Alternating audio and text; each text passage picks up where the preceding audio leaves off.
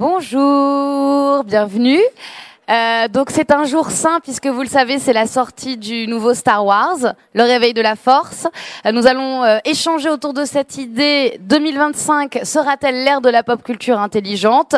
La bonne nouvelle c'est que c'est une conférence garantie sans spoilers autour de Star Wars, à moins que vous tripotiez vos téléphones portables. Et bon la mauvaise c'est que le présupposé c'est que la pop culture serait bête. Ah, mais ça on va on va y revenir.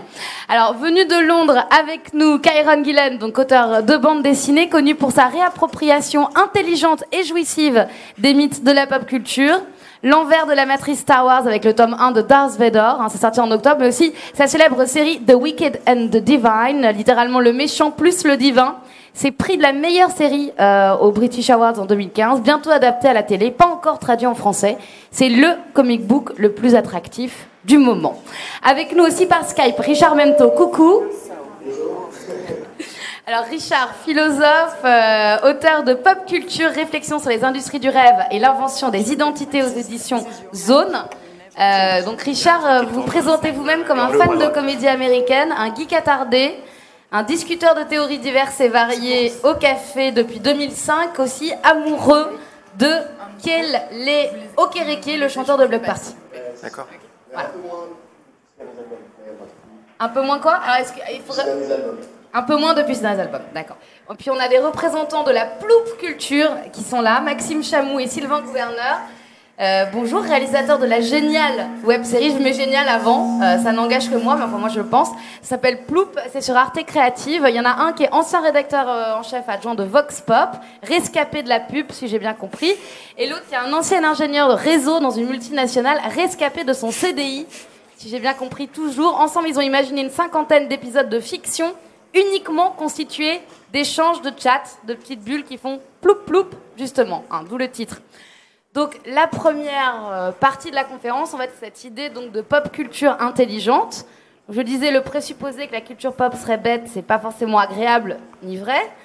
Euh, mais disons en tout cas qu'elle a atteint une certaine reconnaissance, la culture pop. Euh, on peut imaginer que c'est une nouvelle culture classique, hein, presque une nouvelle culture de référence pour 2025. J'ai commencé avec vous, Kyrol Gillen, qui est venu depuis Londres. Vous êtes scénariste donc, de ce comic The Wicked and the Divine, euh, on va appeler Wick Div. les gens qui connaissent disent Wick Div, donc euh, on, va, le faire tout de suite. Wick Div. Euh, vous êtes un ancien journaliste du jeu vidéo aussi et, de la musique. Et il y a des représentations donc mythologiques des héros de la pop culture dans vos bandes dessinées. Pour vous, ça a été plutôt une bataille, qui peut-être d'ailleurs pas encore gagnée, que cette culture pop plutôt prise de haut par la culture avec un grand C, comme vous écrivez. Est-ce que c'est en train de changer? Est-ce que ça s'arrange pour 2025 Fundamentally, my main interests have always been. Um, where's putting it? Anything which was looked down upon. To turn the question back, I was always looked into video games. C'était pour, pour moi la vidéo, c'était quelque chose que tout le monde a dénigré.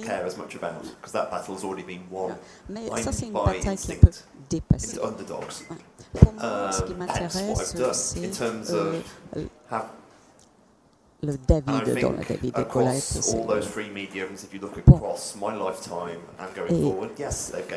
C'est vrai qu'il euh, y a une lutte avec la culture française,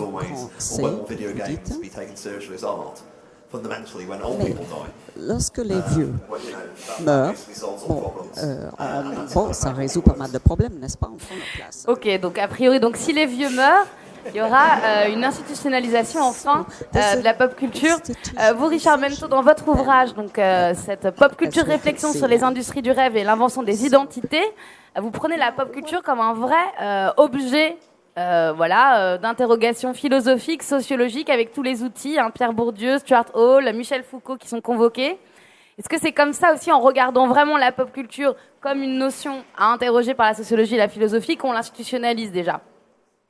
Euh, euh, oui, en fait, euh, c'est vrai qu'elle s'est institutionnalisée très vite. Moi, je me souviens à mon époque, le débat c'était de savoir si la bande dessinée serait le 7e art ou pas. Maintenant, c'est le jeu vidéo.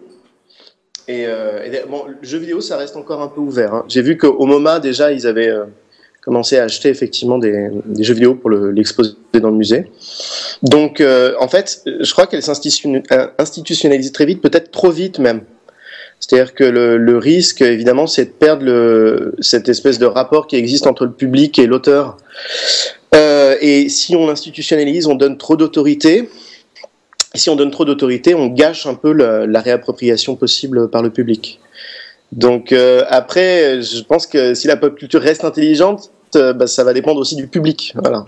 Euh, savoir ce que les fans peuvent faire pour lutter éventuellement euh, contre une institutionnalisation trop rapide.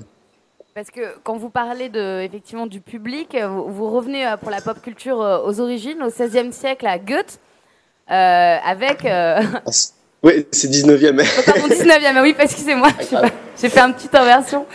non, mais vous, vous reprenez ce, ce mythe de Faust et vous nous dites que voilà, il y a trois fondamentaux qui vont être euh, le nouveau, le, grand spectacle et puis le reflet de soi.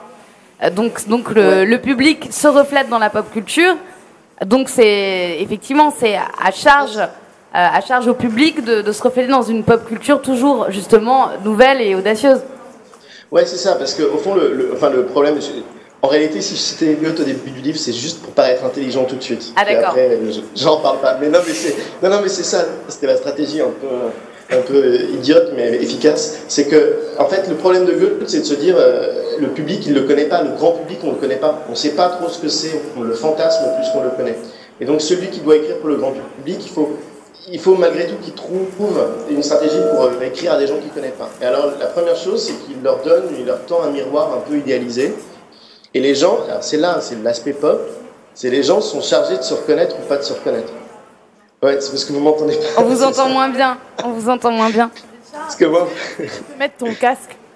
Ah, ok, ok, bon, c'est bon. Ça limitera la réverb. Merci. Je vais me connecter. Ah, bah voilà bah, Ça vous va ben, très bien. Fallait pas hésiter. Ouais, mais. Parce que moi, ce qui se dit dans le micro, j'entends pas le reste.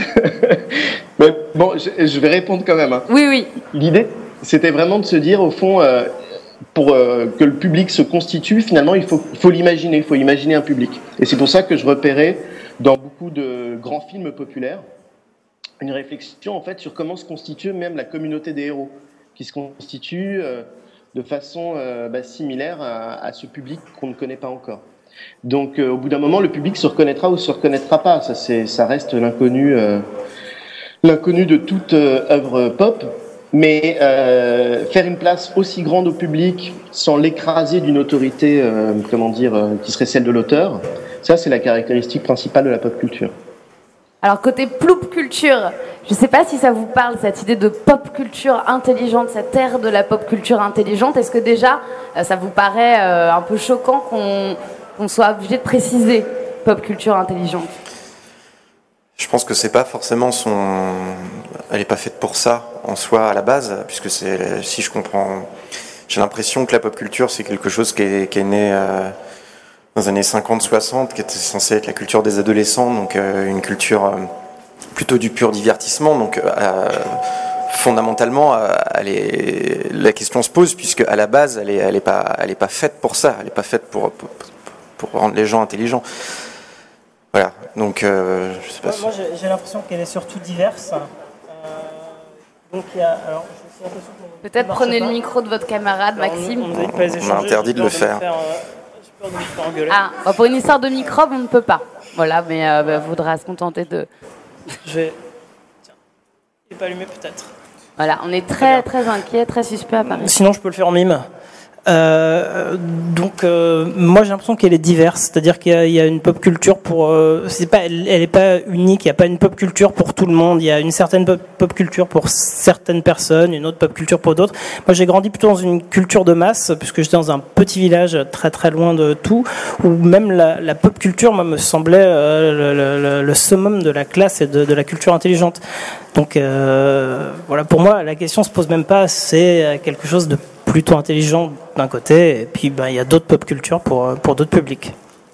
Kyron Gillen, vous, vous avez décidé donc de prendre les héros euh, euh, de la mythologie pop, mais même s'ils ne sont pas portés trait pour trait dans, la bande dessinée, ce sont des espèces de mix. Hein. On, a, on a une chanteuse du nom de Lucifer qui porte un costume de David Bowie. On reconnaît un Daft Punk, mais ils n'ont pas leur propre nom dans votre bande dessinée. Quelque part, vous avez finalement acquis ce répertoire de motifs de la pop culture euh, pour créer euh, voilà, des narrations du 21e. Donc, c'est-à-dire que ce sont des figures aussi importantes qu'Orphée et Eurydice, ou la mythologie euh, classique, on va dire, dans votre travail.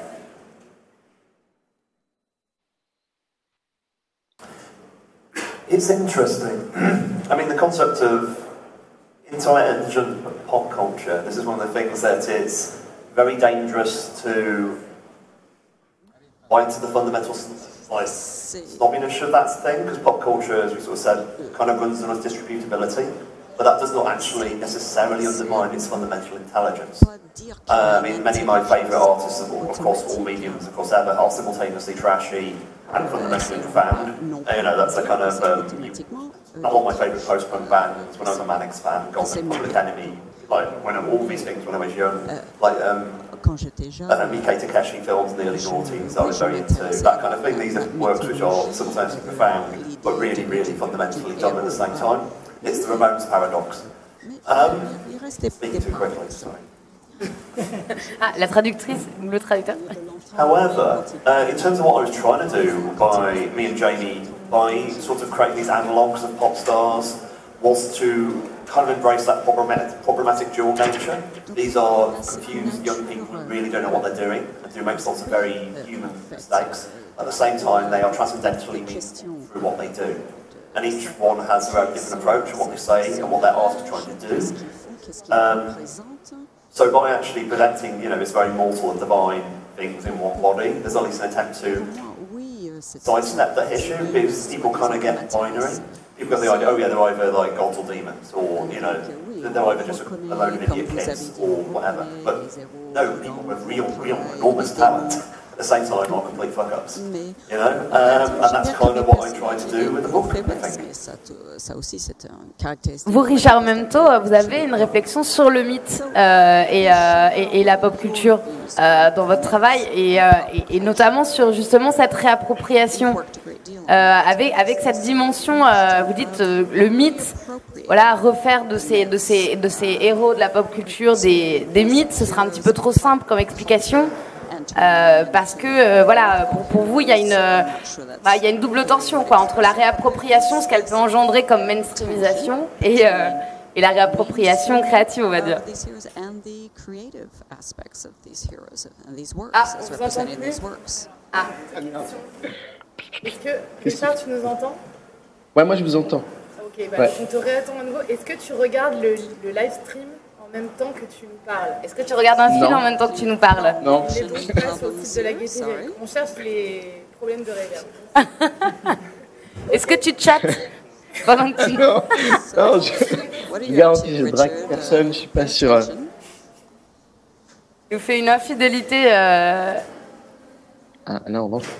We did say before this started Nous avons dit juste avant le um, début de that cette session never be a problem with the Skype. Qu'il nothing would n'y ever go aura wrong with jamais it. de problème avec Skype, mais à vrai dire, Mais c'est peut-être... euh, peut-être en attendant que ça... ça... Ah, vous nous entendez Richard Est-ce qu'on vous entend? Je ne sais pas. Ouais, on continue. Ouais, moi j'entends bien. hein. Ah, ça y est, alors peut-être que vous pouvez répondre à, à, à cette histoire de, de, de mythe et de pop culture, cette réappropriation un peu tendue. Ouais, en fait, non, non, mais c'est central. En réalité, c'est vrai que dans le discours sur la pop culture, depuis Umberto Eco, on dit que, euh, au fond, la pop culture, si elle est, euh, comment dire, euh, entre le roman et, le, récit, et le récit justement mythologique, ça lui donne d'autant plus d'importance. C'est une, façon de la justifier la pop culture en disant que c'est pas grave si elle évolue pas, c'est parce qu'elle reprend les mêmes grandes figures mythologiques, etc.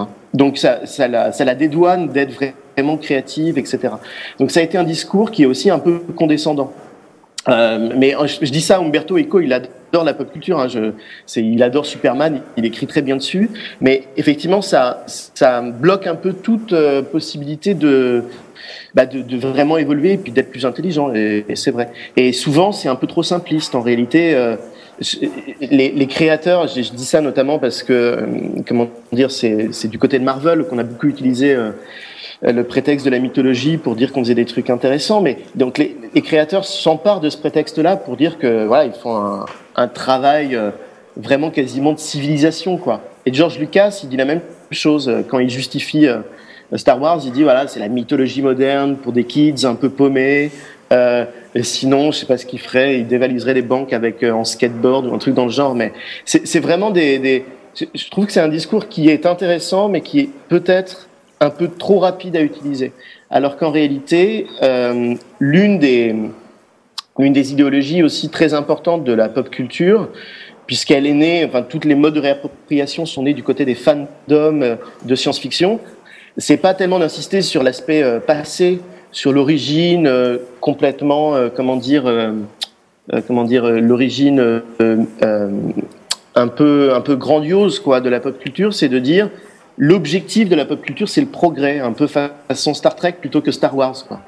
Voilà. C'est pour ça que je suis un peu, je suis toujours un peu euh, mitigé sur euh, sur euh, sur le recours au mythe. Mais après, il se justifie d'une autre façon, et je crois que Kéron l'a bien dit, c'est que dans le mythe, il y a aussi quelque chose de plus psychologique, une forme de transcendance, une recherche de transcendance aussi qu'on retrouve dans, dans beaucoup d'œuvres populaires. Quoi. Je, m'arrête là parce que sinon je vais Kairon Dylan, vous, êtes d'accord aussi avec euh, ce, danger de simplification, d'expliquer que voilà, la pop culture est une nouvelle mythologie, même si vous, dans, le scénario de ces bandes dessinées, vous recréez quand même toute une histoire mythologique, puisqu'on est, on est sur des, gens qui, tous les 90 ans, meurent, euh, atteignent le panthéon euh, de la pop culture, et puis ont deux ans d'existence avant de, de, remourir foudroyés qui expliquerait pourquoi Miley Cyrus ferait autant de bêtises dans un temps aussi réduit. Um, how to phrase this? Um, mythology. I mean, the problem when people evoke mythology and pop music is an attempt to elevate, or sorry, pop culture, is an attempt to elevate pop culture by rubbing up against something that was more important. When I was writing about video games, I dragged out Aristotle's Poetics all the time. The whole bit when he's talking about uh, he's defending tragedy uh, against epic verse. You know, his epic verse was older and tragedy is crass.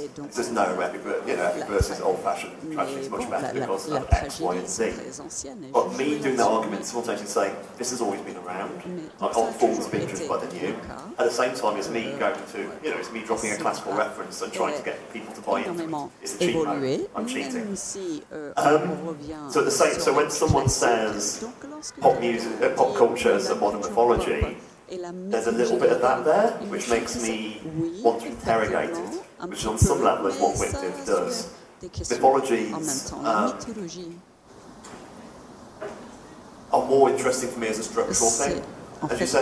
We was an explicit attempt to create mythology. We create these very precise rules. We create these um, Et euh, ça doit être des, des, personnages euh, qui ont une, des aspérités. Euh,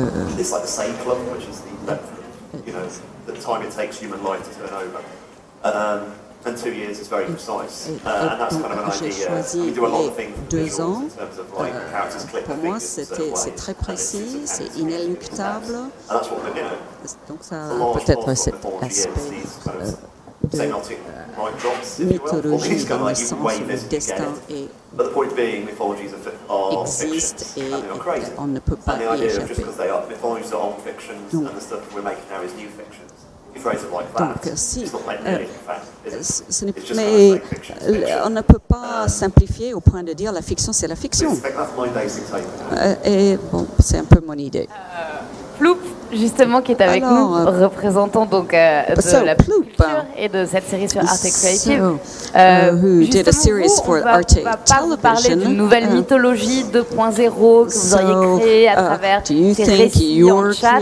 This, on va mythology avoir recours à une intellectualisation, peut-être euh, c'est un regard sur ce qu'est la société 2.0, ce que sont les échanges aujourd'hui entre les humains. Et je crois que justement, vous aussi, un petit peu comme Kairon, vous dites non, nous, on est créateurs de fiction. Oui, nous, on n'a pas du tout la prétention de penser qu'on se fait le, porte-parole de la génération de chat ou quoi que ce soit. D'une, parce qu'on est relativement trop vieux déjà pour ça. Vous êtes né en quelle année? Euh, Joker. 80. 75. 84. Mais. Euh, vous êtes sous la barre de Digital Native. Voilà, on n'est pas, on n'est pas des generationals. 80, euh, Richard, tu peux jouer. Hein. Et, ce qui nous intéressait, euh, pardon, ce qui nous intéressait, nous, avec euh, à la base, Ploup, ça vient d'une contrainte, c'est-à-dire que on a, on voulait écrire quelque chose avec Sylvain. On n'avait pas envie de frayer avec des acteurs, avec un décor, avec une, un montage ou quoi que ce soit. On voulait faire la chose la plus simple possible. Ce qui nous intéressait beaucoup, par contre, à la base, c'était l'écriture. Et il y avait quelque chose un petit peu, euh, pas revanchard, mais un peu qui allait à contre-courant de ce qu'on entendait partout, à savoir que les gens ne lisent plus, les gens ne veulent plus écrire, ne, veulent plus lire des choses écrites, ne veulent plus. Et nous, on était persuadés que la chose écrite, elle pouvait être encore intéressante. Et, le chat permet une grande élasticité de la, de, la, de, de l'écriture, quoi, puisque les gens, euh, selon euh, que les gens ab, ab, abrègent leurs mots, qu'ils, écrivent, une phrase en, en, quatre bulles au lieu de le, de le, dire en une bulle, etc. Ça veut dire des choses différentes. Nous, nous, nous semblait qu'il y avait quelque chose de, de vraiment assez large à interroger. Voilà. Et plus que. Sylvain Gouverneur plus que, plus que vers le public, c'est quand on vend le, le, projet à des diffuseurs hein, qu'à ce moment-là, il va peut-être falloir entrer dans une intellectualisation du projet pour qu'eux soient intéressés en première approche. Euh, ensuite, on fait ce qu'on veut une fois que les, les gens sont, sont, très intéressés, mais il faut leur présenter cette approche intellectualisée euh, pour qu'eux se disent tiens, ce projet peut être générationnel, ce projet, alors qu'il ne l'est pas forcément. Alors, qu'est-ce que vous avez vendu comme approche intellectualisée de Ploup? Eh ben, quelque chose d'assez simple en fait, dont on s'est rendu compte à la fin de l'écriture des 40 épisodes, et je pense qu'il est, qu est, globalement, euh, qui est globalement quelque chose de très commun à la pop culture pour le coup, c'est que euh, on s'est rendu compte que quasiment tous nos épisodes parlaient du fait que les gens veulent être aimés. Et donc quand on a fait un premier rendez-vous à la chaîne, chez la, chaîne, chez Arte, on leur a dit finalement que l'histoire de Ploup, c'était des gens qui veulent être aimés. Et je pense que le, média du chat, en l'occurrence, qu'on a utilisé dans Ploup est hyper intéressant pour ça parce que il y a à la fois une présence et une, une absence. Il y a l'attente, les fameux trois voilà. points qui s'affichent quand on attend que la personne. Voilà, c'est-à-dire qu'on parle, donc on est proche de la personne, mais en même temps on n'est pas avec elle, on est on est loin d'elle et on ne la voit pas, on ne sait pas ce qu'elle pense, machin. Donc il y a tout, tout le temps cette interrogation sur comment comment la personne réagit à, à ce qu'on lui dit. Et ça, ça nous semblait important parce que ça met, en, ça met sur le grill genre ce besoin profondément humain d'être tout le temps aimé et toujours plus avec à mesure que les technologies évoluent, puisque les technologies sont créées aujourd'hui pour nous faire avoir encore plus besoin d'amour que qu'on en a vraiment besoin. Voilà. avoir plus de curseurs de, de jauge, on va dire, voilà. de cet amour. Voilà. Euh, Richard, en même temps, donc on avait ouvert cette discussion, donc euh, grâce à vous, hein, sur euh, sur ce danger du, du mythe euh, par rapport à, la pop culture comme justification euh, intelligente pour aller vite et pour, euh, pour résumer. Comment est-ce que vous regardez, vous, en tant que, philosophe, l'intégration, on va dire, de la pop culture dans euh, les grandes chaires universitaires. Quand on va voir effectivement que dans des gender studies aux États-Unis, on va travailler précisément sur Beyoncé, on va voir évidemment Game of Thrones euh, et autres bien sûr figures de la pop culture comme Star Wars intégrer voilà euh, les thèses, le corpus universitaire. Ça par exemple, c'est une avancée euh, pas feinte de la vers l'ère de la pop culture intelligente. Ouais, non, non, mais oui, oui, c'est en fait c'est très important, mais en Angleterre, les, les, cultural studies, elles, ont, elles existent depuis longtemps et c'est nous qui sommes un peu en retard en France en fait. Mais euh, parce qu'il y a plein de raisons différentes euh, euh, pour parler de pop culture euh, à l'université. La première, c'est que bah, simplement, euh, ça parle de ce que beaucoup de monde vit. Donc effectivement, on, c'est là que se produisent, euh, comment dire, que se construisent les représentations majoritaires en fait. Donc euh, Beyoncé, quand elle était attaquée par Bell Hooks, elle était euh, sur ce point-là. C'est euh, pas parce qu'on peut faire une lecture super intelligente de Beyoncé qui dit que dans le fond elle est féministe, mais parce que la lecture justement euh, globale qu'on peut faire de Beyoncé, c'est qu'elle donne une image de la femme qui est super dure à atteindre, etc. Donc voilà. Donc quand elle l'appelle terroriste, c'est vraiment pour, pour qu'elle a un pouvoir elle a, ouais, elle a un pouvoir gigantesque en fait sur nos propres représentations du corps, du corps féminin, du corps noir, etc. Mais ceci dit, le, le, il y a, c'est vrai qu'il y a une autre lecture. Non, moi, les livres que je vois de philo euh, qui sortent sur les, les, différentes œuvres pop sont parfois des lectures très très savantes. Euh, on a des vrais spécialistes de ça en France et je pense notamment à Pacom Tillman qui a une, une lecture euh, bah, très fine de Zappa, de, des Beatles, de etc. Voilà, c'est ça. Donc des vraies exégèses après qui, euh, euh, qui, qui, produisent un plaisir euh, d'interprétation qui, qui, est fort en fait. Et, peut-être qu'on va plutôt vers ça en fait, plutôt vers l'idée qu'on adore débattre de. là, je voyais sur Leftovers, parce que c'est, c'est la nouvelle marotte de, de, de Paco Tillman et de, de plein d'autres potes. Et et on, débat des, comment dire, des signes de, la Vierge, de l'Apocalypse et tout et tout. Bon, ça nous fait plaisir vraiment en tant qu'intello. C'est vraiment un, plaisir d'intello là de d'avoir à chercher tous ces signes-là et de les remettre en forme euh, euh, et de faire nos petites versions à nous, quoi. Il y a, aussi une autre, euh, une autre acceptation de la culture intelligente qu'on pourrait, euh, qu'on pourrait avancer avec vous, Kyron Gillen, c'est que euh, vous, alors c'est pas vraiment avec les potes, enfin peut-être que les potes débattent hein, de, de, de, de, votre BD, mais en tout cas, vous avez aussi beaucoup de retours de courrier sur votre travail, parce que c'est vrai que vous faites une représentation de la société. D'ailleurs, c'est souligné dans les ouvrages de Richard Memto, la pop culture, elle est capable de, de ce métissage, de, de ce brassage, un petit peu en avance euh, des, euh, des, frictions, des compartiments euh, de la société. Et c'est vrai que chez vous, on va dire les, affinités de genre, les mélanges sociaux, tout ça fait que vous avez des retours très positifs sur des gens qui étaient un petit peu perdus. C'est vraiment pour le coup une lecture au premier degré d'un vrai objet pop aidant sociologiquement les gens.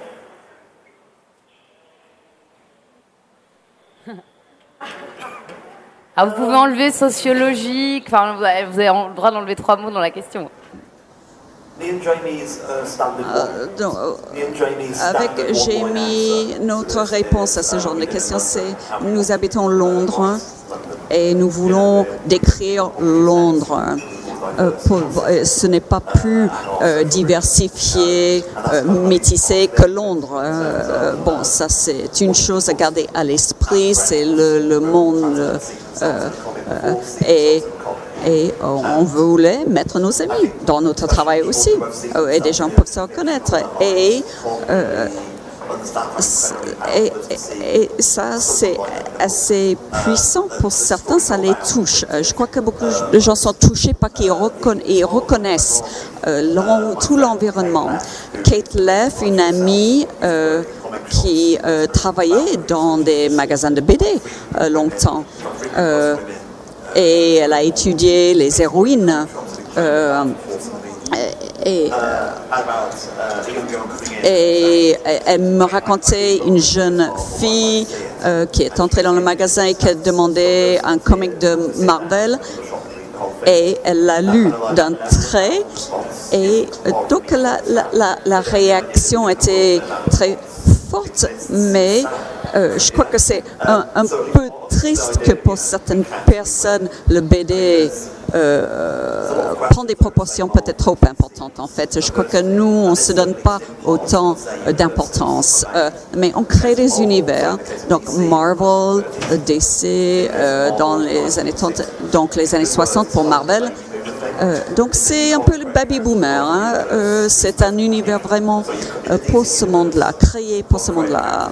Et le, des, des, des, des, des personnages. bon, après, on a vu des alternatives.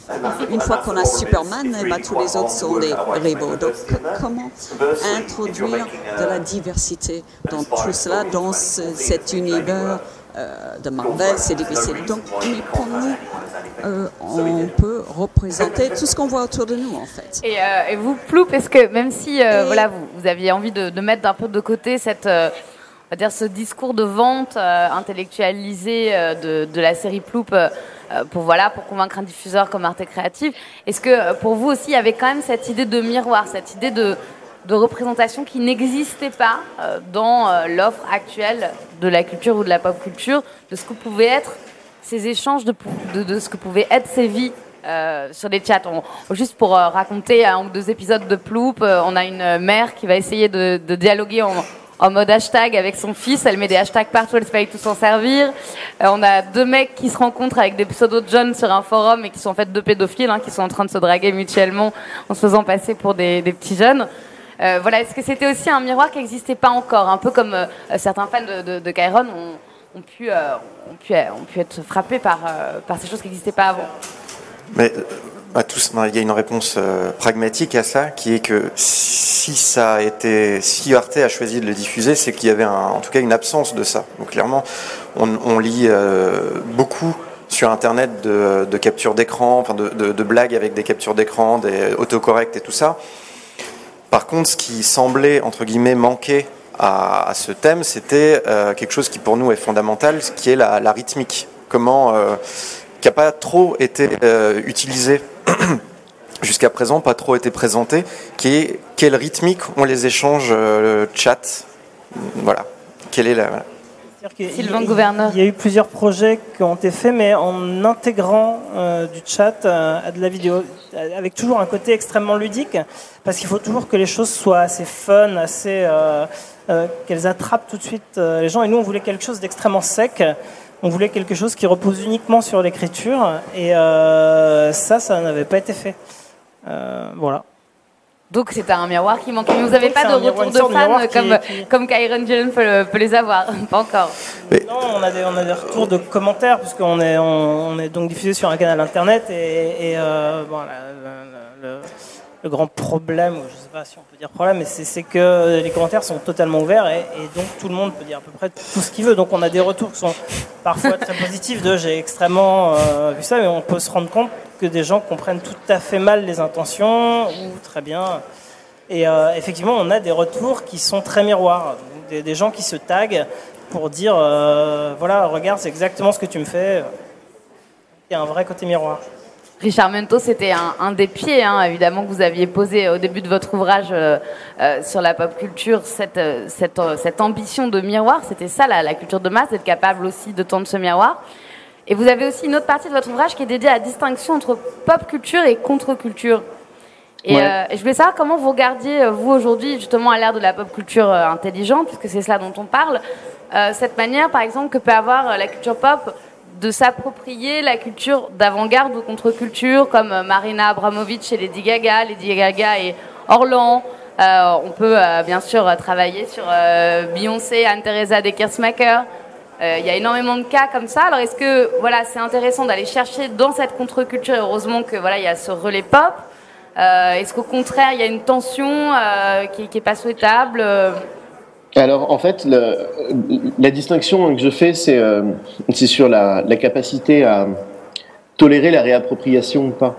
C'est-à-dire que d'une certaine façon, euh, si vous avez une contre-culture et que vous devenez bah, commercial, voilà, euh, que vous pouvez être donc euh, à la disposition de tous, vous perdez toute votre étiquette de contre-culture. Vous êtes un vendu, vous êtes un traître, etc. Alors que les, les, les pop stars, en fait, plus on les plus on les utilise, plus on les récupère, elles sont contentes en fait d'être euh, comment dire euh, diffusées partout. C'est ce que ce que Benjamin appelait la, la valeur d'exposabilité. Plus je suis exposé, plus je deviens euh, beau, bon, bien. Quoi. Il y avait un truc un peu comme ça de de vouloir être présent absolument partout. Mais ceci dit, je pense que pour les pour les pour les stars donc comme Beyoncé, comme d'autres, comme Jay Z, ouais, Marina Abramovic par exemple aussi. bon, clairement, c'est une espèce de, truc très superficielle, de, de bah, s'intellectualiser un peu au fur et à mesure qu'ils deviennent des stars, justement un peu institutionnalisées, euh, euh, euh, comme une sorte de couple un peu célèbre qui a besoin à un moment donné de passer dans son discours un seuil et, d'arriver vers quelque chose de plus intellectuel. Mais la vraie, la vraie difficulté dans ce processus d'appropriation, c'est que certaines stars, bah, donc Miley Cyrus par exemple, pour exister, va, aller piocher dans des, dans des cultures qui sont là euh, euh, plus fermées. Il y a vraiment une distinction entre ceux qui sont initiés et pas initiés. Et, euh, et donc, quand elle se met à faire du twerk, quand elle se met à... Alors, c'est pas Miley Cyrus, mais c'est peut-être une autre, quand elle se met à porter des, des, euh, des, coiffures indiennes ou ce genre de choses, là, il y a, y, a, y, y a, un problème. Quoi. Là, ça marche pas. Et la pop star ne voit pas ça parce que par définition, elle, elle récupère tout. parce que vraiment, on fait, on fait, euh, voilà, ah ouais, elle prend tout ce qui passe. Mais pour le coup, je pense que c'est une limite. Euh, si la pop culture devait être intelligente, c'est une limite qu'elle devrait, euh, qu'elle devrait réfléchir la pop culture elle-même. Je voyais encore des films euh, c'était je regardais ça hier soir un peu tard, mais euh, un film qui s'appelait Ridiculous, Ridiculous Six qui vient de sortir et qui est euh, toujours aussi ridicule dans la représentation des Indiens. Par exemple, ils n'arrivent pas à dépasser le stade vraiment pop mais ridicule de l'Indien qui est toujours une espèce de bon sauvage comme ça qui traîne complètement passif et qui n'a rien à faire dans la vie. C'est problématique cette représentation par exemple. Vous, vous faites un circuit différent qu'Iron Jelen, puisque effectivement, vous allez chercher, on va dire, loin dans toutes les références de la pop culture pour ensuite les transfigurer, créer une sorte de, super mythologie pop qui, arrive finalement au-dessus de cette chaîne, hein, qui serait euh, cette avant-garde reprise par la pop culture. Et, vous, finalement, vous êtes une avant-garde qui ressemble à la pop culture. Est-ce qu'on est peut regarder ça comme ça? That's tricky. Um, I would say when we're planning Wigdiv, it's the book I conceived of when I was 38. Uh, I just had a kind of traumatic event in my life, and I was having an early midlife crisis. Uh, la crise de la cinquantaine bien uh, avant l'heure, j'avais envie de, de, tout détruire. Et tout ce que j'avais aimé auparavant, je, ne m'ai plus. Et j'ai voulu écrire là-dessus et puis le brûler et voir ce qu'il en restait. Et, et, donc, c'était peut-être ma crainte quand j'avais 38 ans avant d'avoir les 40 ans. C'est peut-être pour ça que je fais mourir mes, mes personnages au bout de Les gens rient, Richard. Vous ne voyez pas, les gens rient. Ok, euh... si, si, j'entends. Is buy into. When I say buy into, that's kind of how people buy into. The last question you asked about la mythologie, c'est la même chose. Ça, ça doit gens. Est-ce que je peux répondre à des questionnements? C'est vrai qu'on veut parler de cette diversité autour de nous. On, on, on veut parler aux gens. This is kind of the pot that's built in. The idea that every 90 years we get some people who stir the pot. And like, we've done the 1820s, remuer, c'est-à-dire tout le, euh, notre, notre base génétique échange. Et donc, si je regarde Shelley, euh, Lord Byron, tout ça, c'est cette, cette idée euh, que tout doit changer régulièrement avec les générations. Les générations. Donc, c'est ça qui se passe aujourd'hui. Et, c'est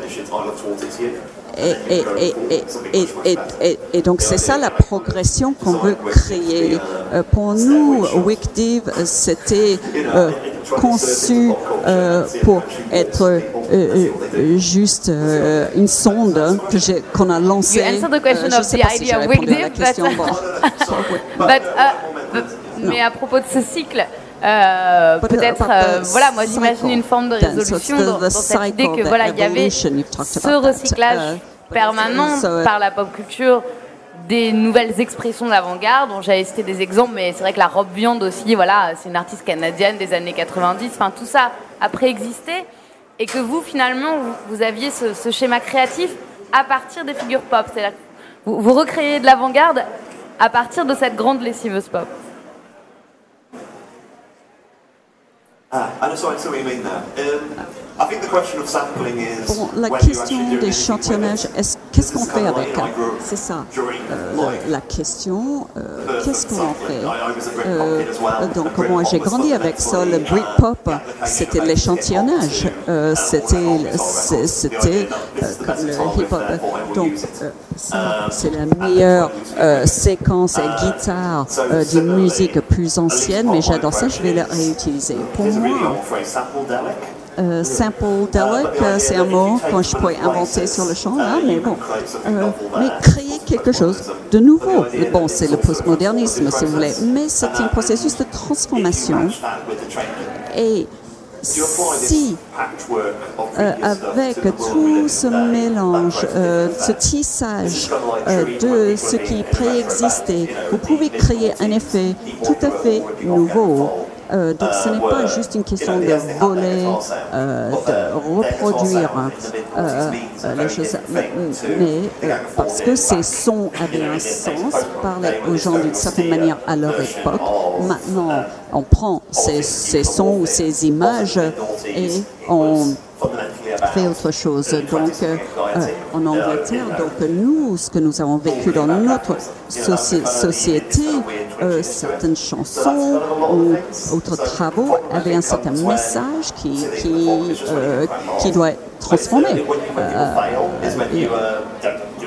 Et, mais bon, un échec, c'est pour moi un échec, c'est quand vous ne faites rien de nouveau pour votre époque. et hier soir, je, je pensais, il n'y a pas eu vraiment de nouvelle musique depuis le milieu des années 90. Vraiment. Et donc, donc, il y a eu, oui, des choses intéressantes, mais une nouvelle musique, non. Et bon, c'est peut-être normal, euh, il n'y aura pas de rupture euh, tous les dix ans non plus, mais euh, et on arrive à des stades de plus de maturation, mais j'attends la prochaine rupture. je ne sais pas si ça répond encore à la question. C'est un bon exposé en tout cas de l'évolution concernant la musique, en tout cas de, de, cette réappropriation. Vous avez une, une manière très claire, Richard Vento, d'expliquer le principe de réappropriation bourdieusien en comparant à Ocean Eleven. Est-ce que vous pourriez nous, refaire cette démonstration? Ça marche très bien, c'est un double casse. C'est parti, top Richard Mento. Honnêtement, je ne sais pas si je m'en souviens bien. ah, vous ne vous souvenez pas ce que vous avez écrit? Mais je peux vous aider si vous voulez. Euh, Mais ça marche bien. Bah, le premier casse. Oui, non. Non, non, c'est ça, parce que je sais vraiment plus. Mais il me semblait que pour euh, ce que j'ai. Attends, moi je me remets sur la page. Non, non, ok. Non, je, me souviens. En fait, je me souviens mieux de chez Eleven. Donc, parce qu'au fond, il, fait le, il fait le braquage pour récupérer sa, sa meuf. C'est ça. C'est un peu de façon très simple. Et en fait, quand on récupère la culture majoritaire, on replace aussi un peu de sa culture minoritaire dans la culture majoritaire. Donc c'est ça, peut-être dans ce sens-là qu'il y a un double casse c'est qu'en en récupérant finalement euh, euh, un truc un peu standardisé, euh, une série, je sais pas de la, pop musique, etc. Souvent, on le reprend à partir d'un point qui est pas tout à fait le point majoritaire, et donc on réinjecte un peu de minoritaire dans le majoritaire. C'est ça. Mais en même temps, ce que je dis juste après, c'est que c'est une stratégie un peu bâtarde. C'est, ça, ça satisfait pas les puristes, parce que effectivement ce qu'on a fait, c'est juste qu'on a, on peut dire qu'on a prostitué sa culture ou son point de vue minoritaire ou autre chose, quoi. Euh, donc effectivement, c'est une stratégie impure, mais euh, assez assez courante, quoi. Quand euh, je sais pas, quand euh, euh, ben justement, j'aimais bien qu'elle est au c'était un peu pour ça. j'aimais bien qu'elle est, parce que quand, quand il faisait Blood Party, il y avait un peu de ce truc-là. Il reprenait un peu son angle, comment dire à lui parce qu'il est immigré, je crois kenyan, et, et il remettait un peu de, de, de musique qu'on n'entendait pas ailleurs dans la pop culture, et puis euh, et puis tout en l'intégrant au code vraiment euh, de la guitare électrique classique, là, de, de la pop anglaise. Quoi. Mais voilà, je crois que c'est ça que je voulais dire par là.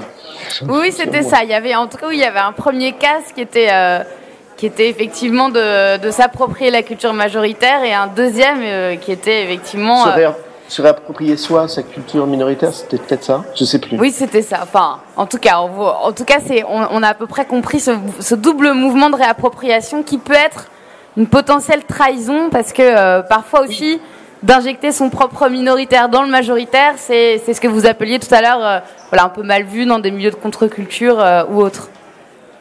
Bah ouais, en fait, en fait, c'est vraiment ça parce que finalement, quand on pense même à l'histoire du, ouais, voilà. Il y a un petit décalage. Qu'est-ce que vous faites? Vous faites autre chose? Moi? Oui, non, non. allez-y, allez-y. Non, non, non, non, mais en fait, euh, je, trouvais intéressant l'exemple du blues parce que ça a été parfois très très mal perçu, quoi, par, euh, par ceux qui avaient galéré en, en, faisant du blues. Et puis moi, j'adorais euh, Skip James. Et quand j'avais appris que Skip James, effectivement, comptait ses sous parce qu'il se sentait toujours floué euh, au moment des concerts, alors que d'autres justement s'étaient lancés dans l'idée que bah, ils allaient suivre le rock euh, tout en étant noirs.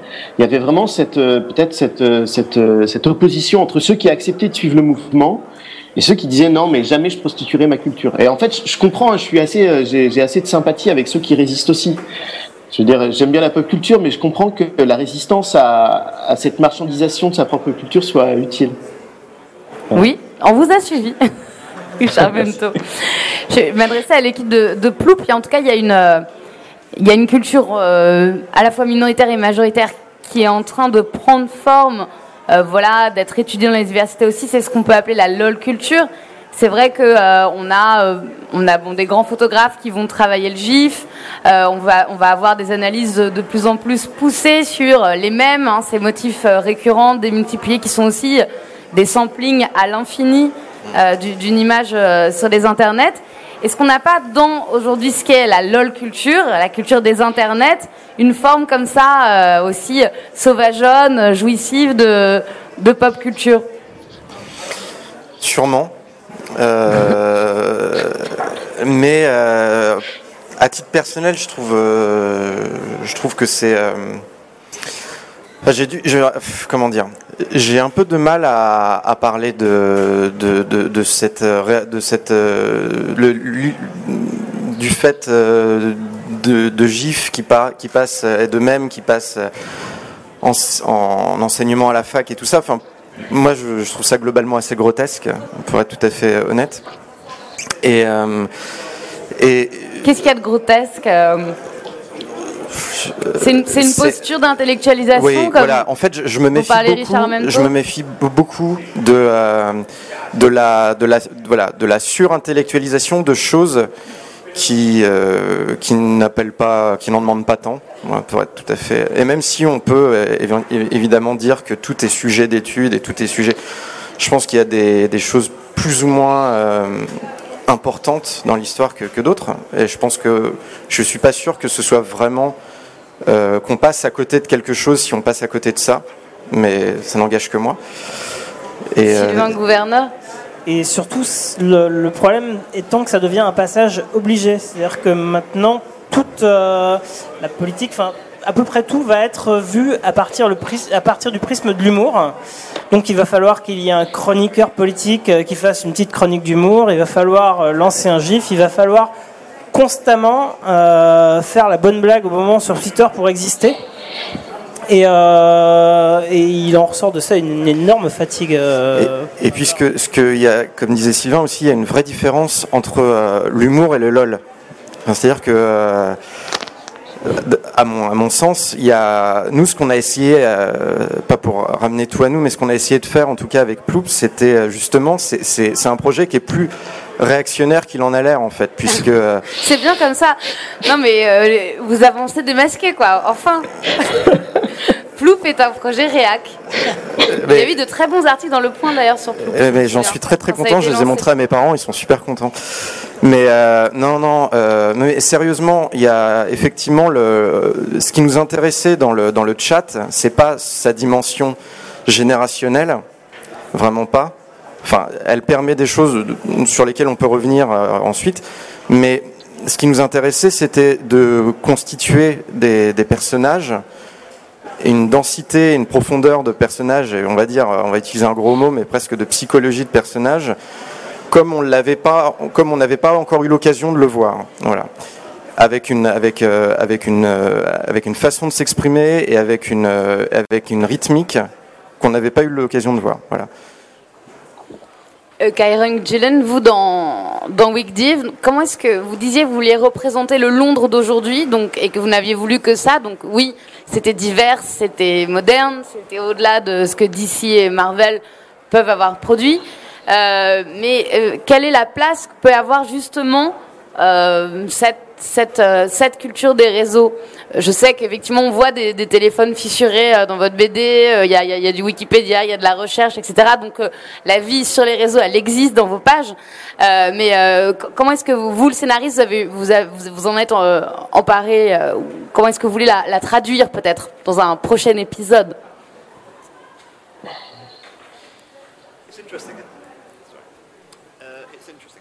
Ah, on n'entend euh, plus que... Oui Hello? Is this working? Been told not to let it go. Allô Il y a quelqu'un Non, mais sinon, prenez le mien. Hello? Oh, whatever. Hello? Sorry about that. At the translation, Kieran. Right. Uh, okay. It's tricky, as you say. It's like I said it all in Britain, uh, uh, and we said it all oui, in Britain. Oui, c'est vrai. Bon, ça se passe en Angleterre. A few reasons. Euh, pour, pour plusieurs raisons.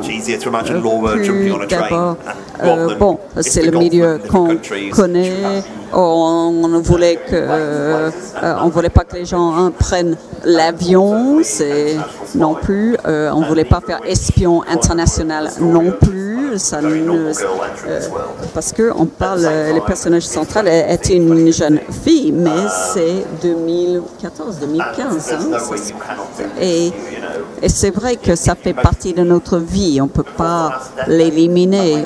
c'est c'est vrai que si on bon, envoie un, un, email à la mauvaise personne ou le texto à la mauvaise personne, et donc c'est vrai qu'il faut en parler parce que ça fait donc c'est une réalité euh, sous la loupe. Euh, et à la fin de, numéro 6, euh, le personnage principal, elle n'a pas tweeté depuis quelques mois et elle va fumer une clope et elle a 500 réponses. Euh, donc c'était ce genre d'expérience qu'on a voulu montrer. Ce sont des outils. Ce sont bon, on, ne, peut pas les limiter. Euh, euh, par exemple, écrire une histoire sans, voiture. Bon, comment faire? Et en plus, les dieux de mes histoires, tous ces gens se connaissaient, donc c'est leur propre réseau, donc le réseau est présent. Mais et, et donc, et, donc leur mode de fonctionnement était tout à fait inspiré euh, des réseaux. Et on ne cherche pas du tout à l'éliminer. On regarde aussi toutes ces, questions des fans, comment fonctionnent les fans. Mais, il faut dire aujourd'hui que Kyron Gillen, il y, a des, il y a des gens qui sont fans de comic et qui s'habillent, qui, qui, qui font des cosplays à partir euh, des personnages à partir de vos dessins. Donc vous êtes déjà instantanément, vous n'êtes pas encore traduit en France, vous êtes déjà instantanément réintégré par la culture de fan et par la réappropriation. Comment vous avez, vous avez vu ça? Yes, we're a little cult. It's good. Et on est culte, hein On est culte, hein c'est formidable. Uh, we, we will be euh, donc ça sera traduit en français bientôt, mais euh, c'est pour choisir la maison d'édition euh, qui n'est pas encore faite, mais ça va se faire, ça va se faire. Oui, c'est extraordinaire. On a, on, a eu des, des, gens, oui, on a vu des gens habillés comme nos, nos personnages. C'est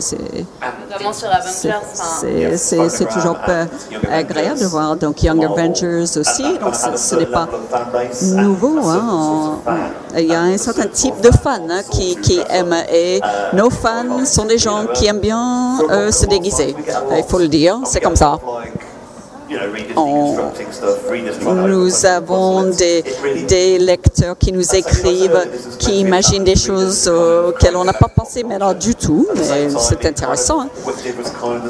Et, et, donc c'est vrai qu'on peut analyser notre travail si on, si on le veut. Nos scénarios peuvent être décortiqués. Euh, donc il y a un côté, un côté simple, mais j'espère plus complexe aussi. Et donc, c'est une sorte de.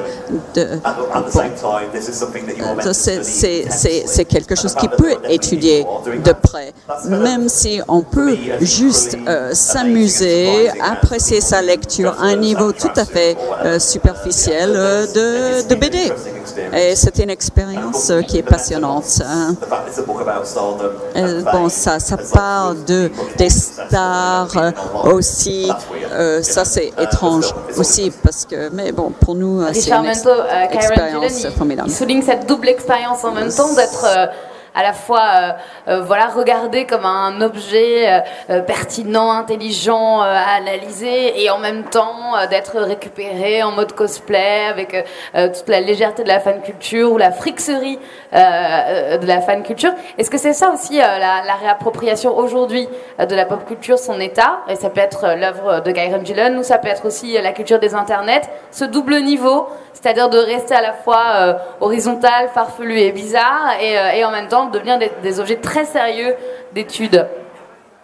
Ouais, euh, bah oui, oui, en fait, effectivement, ça sert à ça. Après, le, débat rapide sur les, les, nouveaux moyens de technologie, enfin, qu'il y a eu au sujet de Plop, moi, je, trouve ça important parce que c'est non, mais plus, pardon. ok, pardon. Euh, non, non, non, mais en fait, c'est très évidemment parce qu'on a des nouveaux moyens de technologie euh, euh, qu'on peut se réapproprier aussi rapidement euh, tout ce qu'on voit, tout ce qu'on entend. Euh, moi, je me souviens à mon époque, juste avoir des mangas, c'était super compliqué. Il fallait, fallait, bref, fallait vraiment les chercher à la source et tout et tout. Et là, bon, on télécharge tout très facilement, très rapidement. Euh, et comme vous le disiez d'ailleurs, The Wicked and the Divine, il n'est pas, il est pas traduit, donc euh, voilà, il faut, quand même venir le chercher. Donc tout ça, c'est bien et en même temps, je crois qu'il y a un aspect humain qui est indépassable, c'est-à-dire que euh, on peut pas le faire tout seul. on peut pas se réapproprier son, son histoire tout seul. Euh, pas les, les, comics. On est obligé de sentir quand même qu'on partage quelque chose avec d'autres. Et, la mise en communauté ou la mise en relation avec ses autres, avec les autres fans souvent, ou avec, euh, je sais pas, ses propres euh, potes de lycée ou potes tout court. c'est c'est quand même un des trucs euh, essentiels et c'est pour ça que moi ça m'intéresse. C'est qu'évidemment la technologie suffira jamais à, à complètement réaliser le procédé de, de réappropriation. Et sur ce double. J'ai pas répondu à la question du tout. Non, mais sur ce, oui, sur ce, c'est pas grave, on vous relance. ça s'appelle une relance. Euh, sur, ce, sur ce double processus, justement, où finalement on, on sortirait un peu de la, de la contradiction entre une euh, culture euh, supposée dub et, euh, et puis voilà tout d'un coup l'entrée dans l'intellectualisation etc finalement c'est un peu thèse antithèse synthèse. Ça arrête de s'opposer. C'est juste qu'il y a, il y a une pratique horizontale et bizarre qui continue et en même temps une intellectualisation de l'autre côté. Et, et bah les deux coexistent oui, oui, ben en fait, en fait, je suis à peu près sûr que, euh, enfin, j'imagine euh, que Kéron, il, euh, avant de faire des comics, qu'il a lu des comics. Donc, en, réalité, il réinjecte son propre, ses propres réflexions sur le comics, justement sur le comics comme mythologie, mais pas tout à fait, dans un nouveau, un nouvel ouvrage qui lui va va reproposer une lecture plus savante. Et, et, en fait, en réalité, sur votre, sur le thème de la pop culture intelligente, le mec qui avait suivi ça, le le plus par détail, c'était un, type qui avait écrit un, livre qui s'appelle Everything Bad is Good for You. C'était Steven Johnson et qui disait que, au fond, si on compare les lignes narratives des années 80 ou 70 avec les lignes narratives d'aujourd'hui dans les séries, dans les comics euh, ou dans les jeux vidéo, alors dans les jeux vidéo, c'était vraiment flagrant. Tout était devenu beaucoup plus compliqué. Dans une série, il peut y avoir euh, même une pop sitcom. Je regardais Brooklyn Nine-Nine, il y a toujours trois ou quatre histoires parallèles. Avant, il y avait une, une narrative avec un dénouement à la fin et puis c'est tout. Quoi. Donc on suppose qu'aujourd'hui, les spectateurs peuvent suivre quatre histoires ou trois histoires parallèles. Et, euh, et, et, et je veux dire, c'est un travail aussi d'intelligence qui est... Euh, enfin, en tout cas, la thèse de Steven Johnson, c'est que ça rend vraiment plus intelligent, ça fait vraiment augmenter les points de QI. Mais je pense que ça nous rend de toute façon un peu moins cons. Euh, à partir de là, euh, c'est vrai que si on compare Pong à, je sais pas, à des jeux aussi compliqués que Destiny ou Skyrim, les, joueurs sont aussi moins idiots. Donc il y a, ouais, voilà, il y a un progrès. il y a un progrès. C'était ça que je voulais dire. Ouais. Euh, et pour Ploup, justement, vous travaillez sur la fiction. Euh, c'est un exercice de fiction, cette série euh, pour Arte Créative. Il y a comme ça, il y a, y, a, plusieurs niveaux, il y a une extrême complexité de, de lignes narratives, comme le signait Richard Mento, avec des, des, voilà, des, des traits d'humour extrêmement basiques, des choses qui vont aller chercher un peu plus loin. Je sais que vous êtes des fans de Louis C.K. et Larry David, entre autres. Oui. Oui, alors c'est vrai qu'on est des fans de Louis C.K. de Larry David. Euh, nous, ce qui nous intéresse, je parle au nom de Sylvain aussi, donc euh, il me corrigera si je me trompe. Ce qui nous intéresse, c'est de, euh, alors pour rebondir sur ce que disait Richard Memto, c'était, euh, on parlait de la multiplication, par exemple, des lignes, des, lignes de récit. Nous, c'est pas quelque chose qui nous intéresse tant que ça dans Ploup.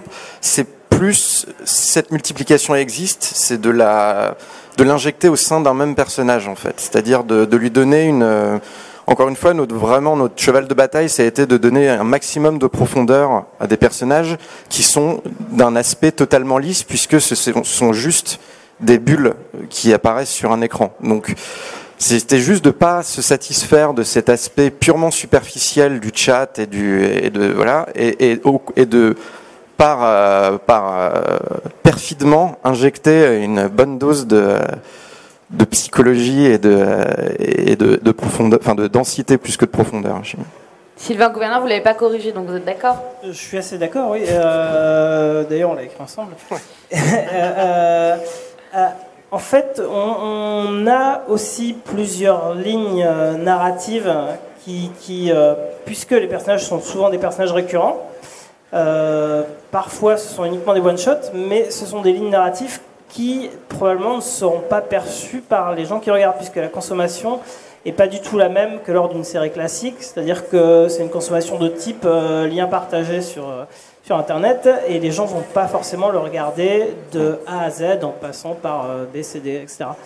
Et, donc nous, on sait exactement ce qui arrive aux personnages, ça leur arrive de façon très ténue au, fur et à mesure des épisodes, il y, a, une personne qui meurt du cancer par exemple, mais je pense que le, public n'en est pas forcément conscient.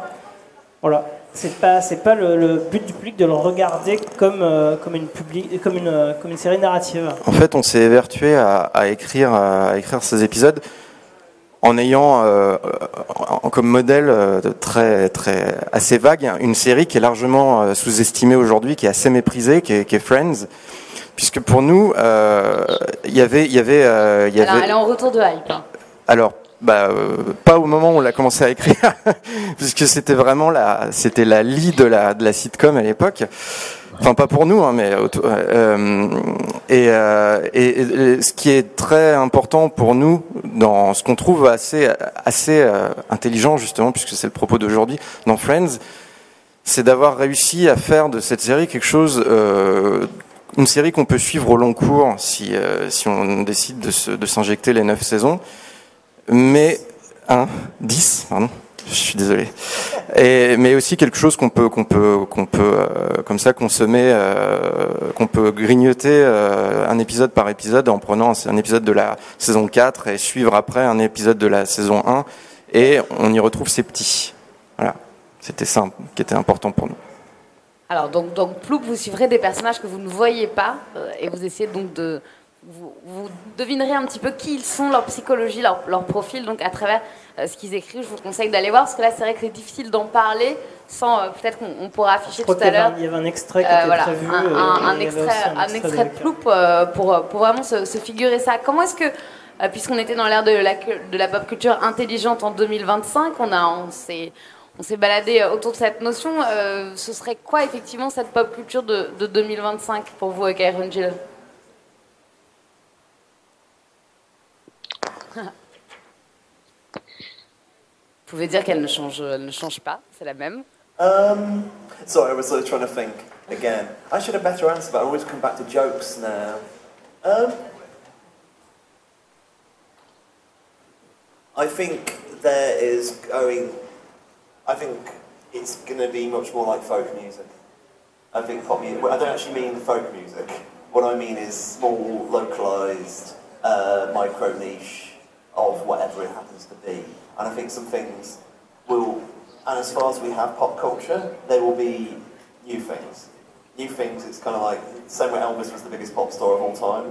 What's the quote? We'll never agree about anything like we agreed with Elvis, about Elvis. And after that, you've kind of just only had fractured mirrors of that. And that will continue with pop music. But that's the reason why Minecraft is as big as it is. Minecraft is entirely new. Minecraft is pop culture now. So in other words, real pop culture is really hard to predict. Because pop culture, by definition, comes from nowhere. It's something that will not have existed now. And that is actually what pop culture will be. In terms of what exists now, you know, uh, kind of review show versions we have. En faire, on peut les refaire, les reprendre, les euh, varier. Euh, mais mais les choses comme les comics euh, peuvent être très réactifs. On peut mettre en avant des des, idées, des visions donc, pour, moi, bon, c'est plus facile maintenant d'évoluer vite, mais nous allons voir euh, euh, énormément d'échecs euh, aussi. Mais c'est la pop culture, ça sort de nulle part. Hein, donc ça, ça va, on ne sait pas où. Richard, en même vous, vous soulignez justement la définition du Oxford Dictionary sur pop. Il y a le le pop-up, c'est-à-dire ce truc pétillant qui surgit d'un coup. Vous la regardez comment, vous, la pop culture 2025 ben, Surgissant de, de, nulle part, donc indéfinissable par définition, comme le dit Kyron Gillen Non, mais après, c'est vrai qu'il y, y, a des fondamentaux. C'est vrai que, en fait, probablement, beaucoup, beaucoup, beaucoup de choses qu'on va connaître seront devenues ringards, comme Friends. mais, mais, je veux dire, euh, en fait, oui, il va y avoir probablement beaucoup d'échecs. Je, je, crois que forcément, elle devra être un peu moins américaine. C'est. Euh, dans le fond, si ça marche à un moment donné, il faut quand même que ça revienne de plusieurs pays, enfin d'ailleurs, d'autres cultures, quoi. Euh, on peut pas, on peut pas complètement tourner toujours en rond euh, dans cette, dans cette, dans cette, petite bulle là de civilisation qui est la nôtre. Je, crois probablement aussi, ce qu'il faudra ajouter, c'est que y aura peut-être une différence entre ceux qui connaissent l'histoire de cette pop culture et ceux qui la connaissent moins comme euh, comme ceux qui connaissent, je sais pas, euh, les premiers Star Wars et puis ceux qui commencent juste à partir de, de maintenant. C'est vrai que j'ai des élèves qui sont encore un peu jeunes et, et je sais que euh, il y en a, je crois, sur une classe de 15 à peu près, il n'y en avait que 4 qui avaient vu tous les Star Wars avant. Donc avec l'oubli naturel du public, en fait, euh, on va commencer à aussi avoir différents niveaux de public, quoi, des publics qui sont euh, qui ont une mémoire et des publics qui ont qui ont pas de mémoire.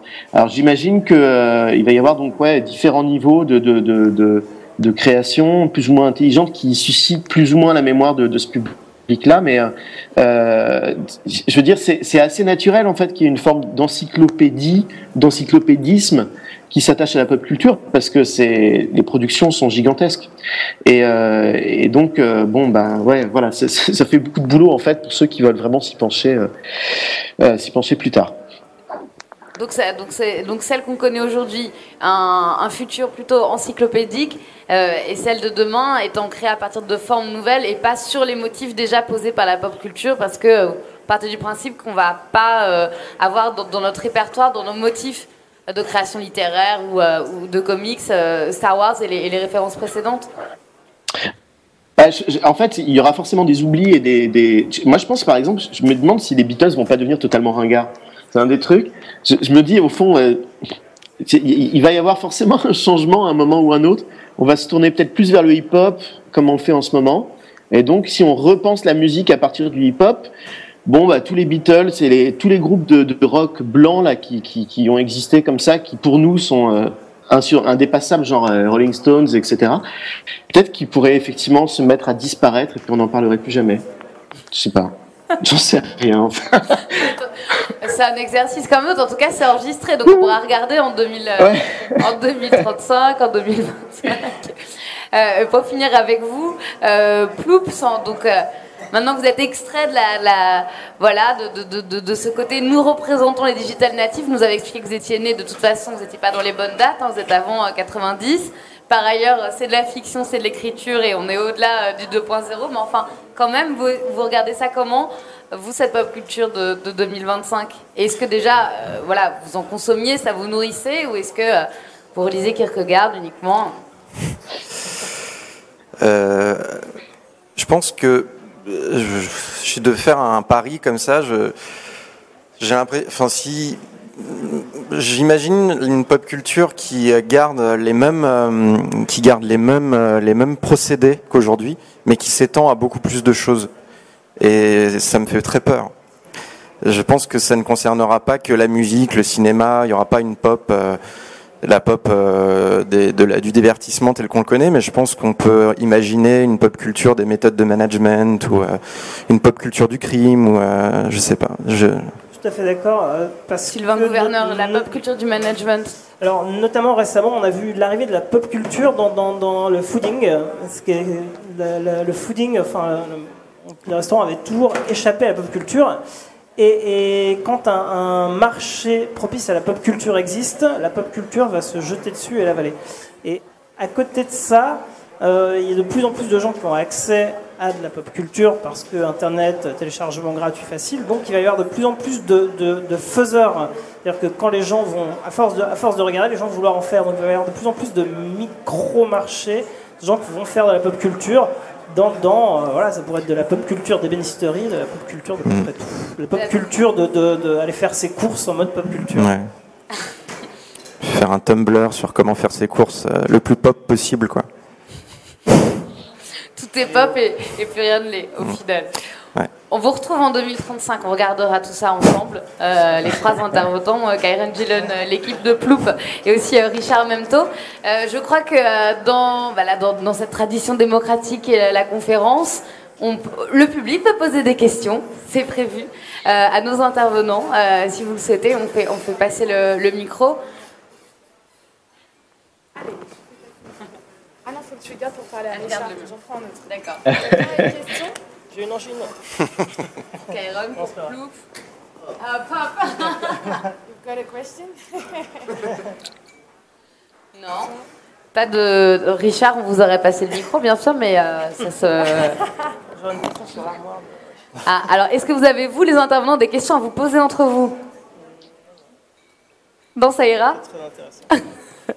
Bon, bah, vo- voilà. Oui, bah, bien sûr, it's your job, mais ça, euh, c'est juste que je laisse ouvert au cas où vous n'ayez pas eu le temps de tout exprimer.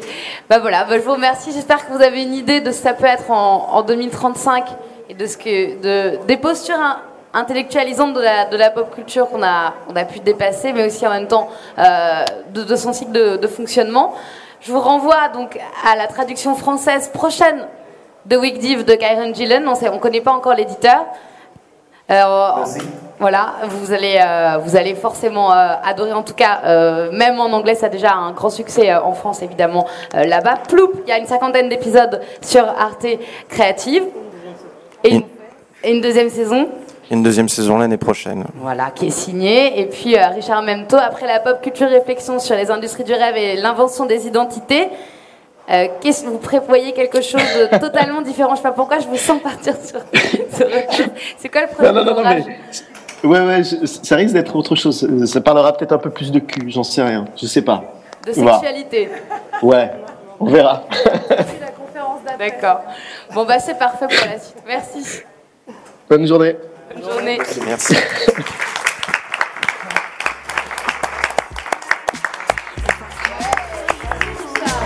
De rien.